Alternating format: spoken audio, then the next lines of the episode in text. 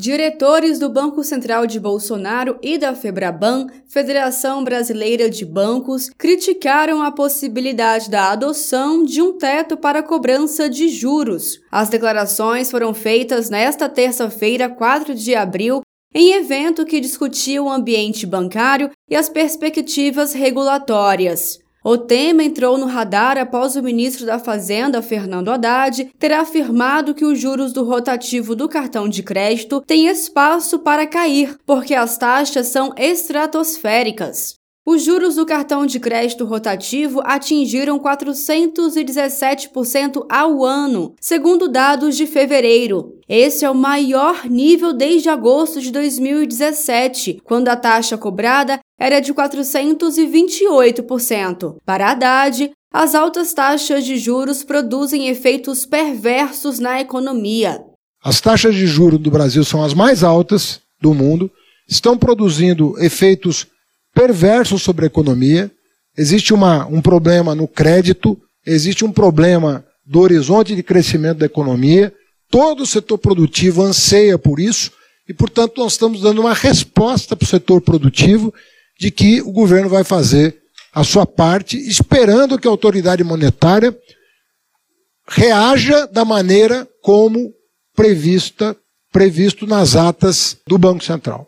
A taxa básica de juros em 13,75% também impacta na alimentação das famílias brasileiras.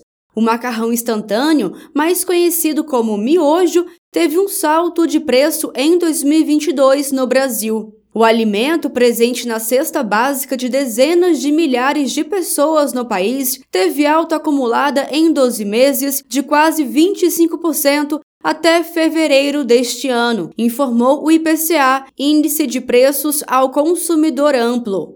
O ministro da Fazenda, Fernando Haddad, explica a necessidade da política monetária e a fiscal se harmonizarem em torno do projeto de desenvolvimento do Brasil, que permita garantir a segurança dos direitos sociais. Haddad ressaltou as ações realizadas pelo presidente Lula para garantir dignidade às famílias brasileiras. Reajuste do salário mínimo acima da inflação, depois de sete anos. Reajuste da tabela do imposto de renda, depois de sete anos. Isenção esse ano de quem ganha até dois salários mínimos de imposto de renda. Né? Recomposição da merenda escolar. Minha Casa Minha Vida. Tudo que estava represado nós estamos conseguindo administrar com o orçamento aprovado. Mas a condição para que isso seja sustentável é que a gente consiga ter um nível de receitas né, compatível com o nível de despesas. E ninguém está falando em aumento de carga tributária. Nós estamos pensando em recomposição do orçamento, do ponto de vista da despesa e do ponto de vista da receita. Porque a economia crescendo é que nós vamos resolver os problemas desse país.